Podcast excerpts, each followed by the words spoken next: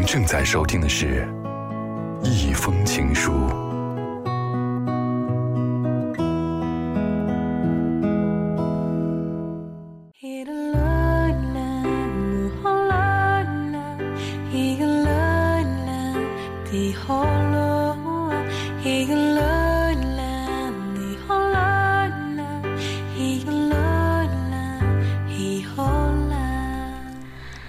走得最慢的人，只要他不丧失目标，也比漫无目的的徘徊的人走得快得多。此刻您收听到的是 FM 九四点零正在为您直播的一封情书，我是思思。微信小站在微信订阅号当中搜索 “love 九四零四四”，你就找到我了。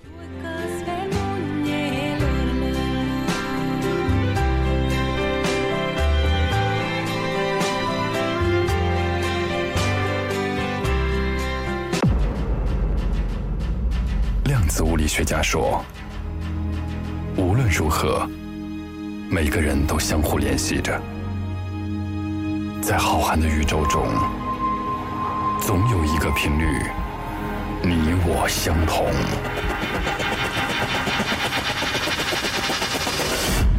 或许我正在经历和你相似的事情，又或者，在这个偌大的世界里，我也想寻找一丝共鸣。给我写信吧。”一封情书，写给在乎的人。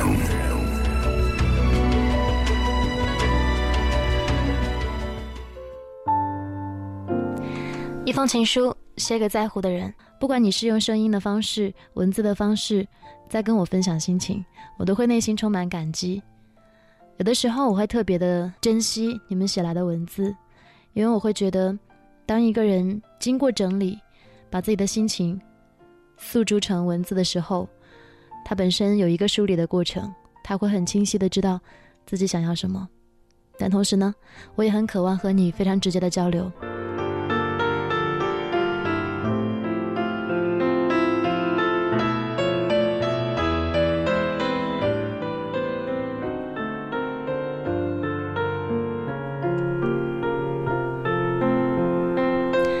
前两天，我一个好朋友跟我说。他要去到一个很遥远的地方，去寻找他自己最想要的生活。然后我很诧异，因为我觉得生活当中他是一个特别务实的人，突然之间转了一百八十度，变成另外一番样子。他跟我说，一个人最悲凉的不是看不见该努力的终点，而是把你所在的咫尺当成你以为的远方。后来我突然想，是不是我之前曲解了他？是不是？我之前所理解的他，没有他现实生活当中的他那样的深沉而丰富呢。他出生的城市，在一个偏远的郊县，上的小学在他家的背后，中学步行不超过五分钟。好不容易高中毕业，顺从父母的意思，报了离家驱车半个小时就到的艺术院校。上了大学，才第一次感受到不住家的滋味，才看见了市中心的全貌。也才知道沃尔玛是超市有一种特别贵的冰淇淋，叫做哈根达斯。不是家里穷，而是在世外桃源待久了，与时代有一些脱节罢了。他从小被家里惯着，三岁的时候就开始疯狂的看电视，结果小学一年级呢就戴上了近视眼镜。在同龄女生开始钟爱帅哥的年纪，他却对不起自己的五官，活生生的变成了颓废屌丝。但是呢，他没有半点的危机感。因为他觉得近视，有眼镜可以戴，屌丝也会有人爱，不需要太忠于学习，反正毕业也可以去爸爸的单位工作，等等等等。接下来，我倒想跟你来聊一聊这一位近视先生的故事。独立能力极差的金石先生用了半个学年的时间来适应大学生活，然后呢，剩下的这半年呢，则是跟室友一起全身心的扑入在网游事业上。选择性逃课，食堂跟寝室两点一线，把生活费全部买了游戏里面的装备。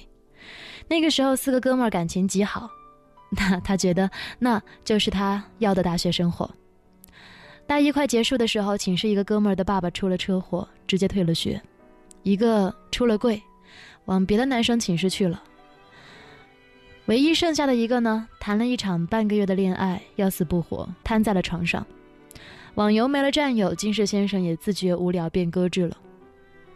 大二的选修课上，金氏先生认识了一个喜欢跑酷的男生，在他的熏陶之下，他剪了短头发，晚上一起去操场跑步，白天下了课呢，就去各个教学楼为他记录上蹿下跳的视频。没想到不过半年，金氏先生就把肌肉练出来了，圆脸也有了棱角。因为变化太大，还被女生追着讨着要塑身的秘方，掀起了全校跑步健身的风潮。后来受邀在艺术节演讲，被学姐鼓动让眼镜店小妹儿把人生当中的第一枚隐形眼镜塞进了眼睛。自此，近视先生成了戏里面公认的男神。他从来都没有发现自己还有这般潜力，被一口一个帅哥的叫着，自信心也就突然倍增。后来，越来越多的人认识他，接近他，哪怕都是没有营养的交集，也让他在鼓励和羡慕当中重新认识了自己。大三还没有结束，就有朋友给他介绍了一份北京的工作。他跟父母僵持了一个暑假，终于获得了家人的通行证，一个人坐上了北上的飞机。直到现在，近视先生都佩服自己当初说走就走的勇气。当时的他对帝都并无了解。刚来的第一天就被所谓的朋友放了鸽子，工作泡汤。这里的人走路是五十迈的，而自己呢，早就习惯了十迈匀速运动。自认身上潮到不行的杰克琼斯到这个地方变成了路人范儿，因自己长相而建立起来的自信心，丢到国贸、三里屯等年轻人众多的地方，瞬间就消失殆尽。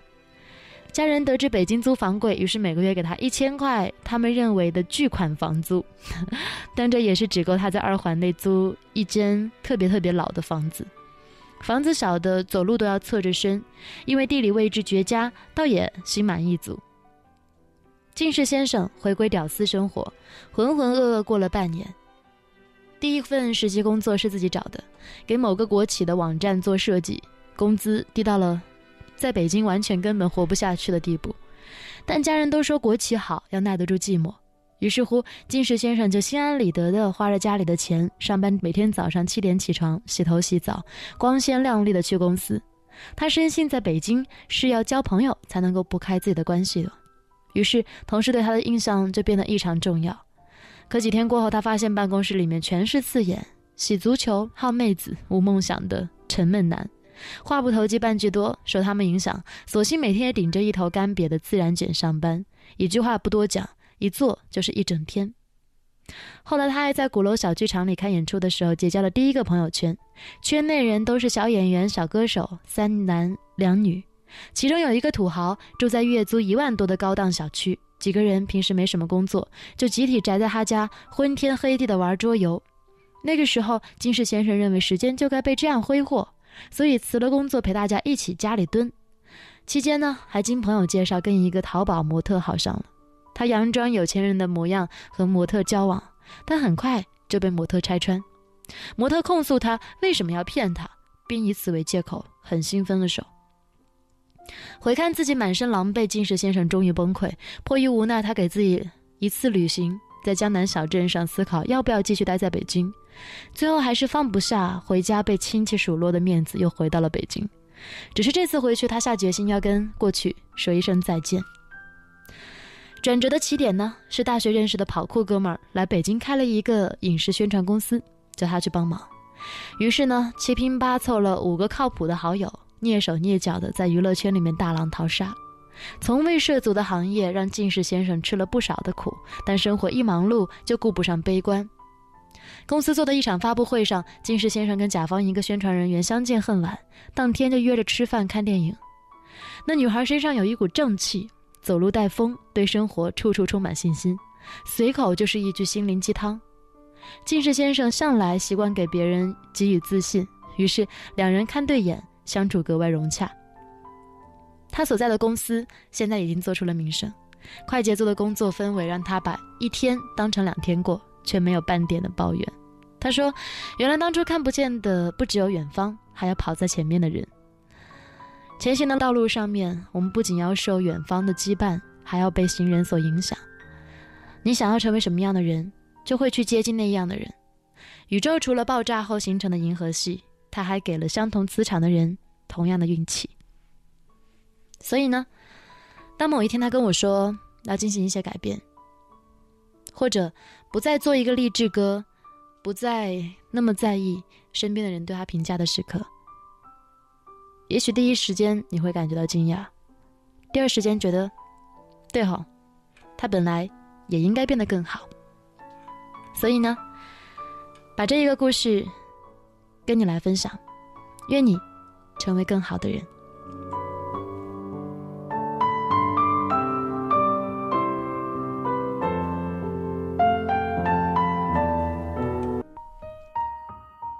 当暖阳有一束穿过睫毛，鼻腔怎么感觉痒痒的？我知道，你又要想起我。今夜你会睡得很沉，因为你知道有人在爱你。一封情书，写给爱着的人。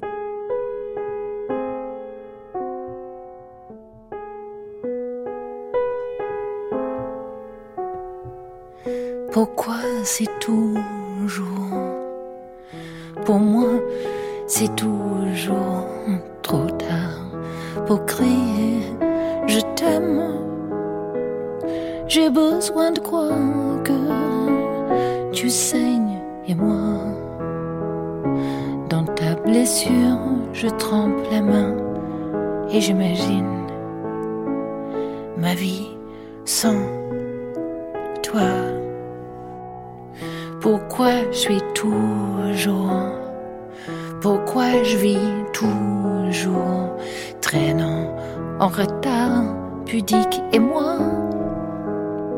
Trop peur de clamer, mon amour. Faut-il alors un accident de parcours Maintenant pour toujours, maintenant je vais toujours hurler, même si j'ai peur du ridicule, des sarcasmes et ton mépris. Mais là, tant pis, je rate plus ma vie, je le prouve en clown. Même si t'en ris, je ne peux plus jamais, je ne veux plus jamais Vois ce filet de sang qui vide ta vie, couler de toi,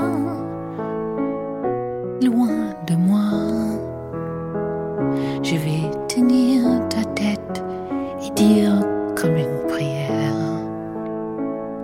Pardonne les silences d'hier.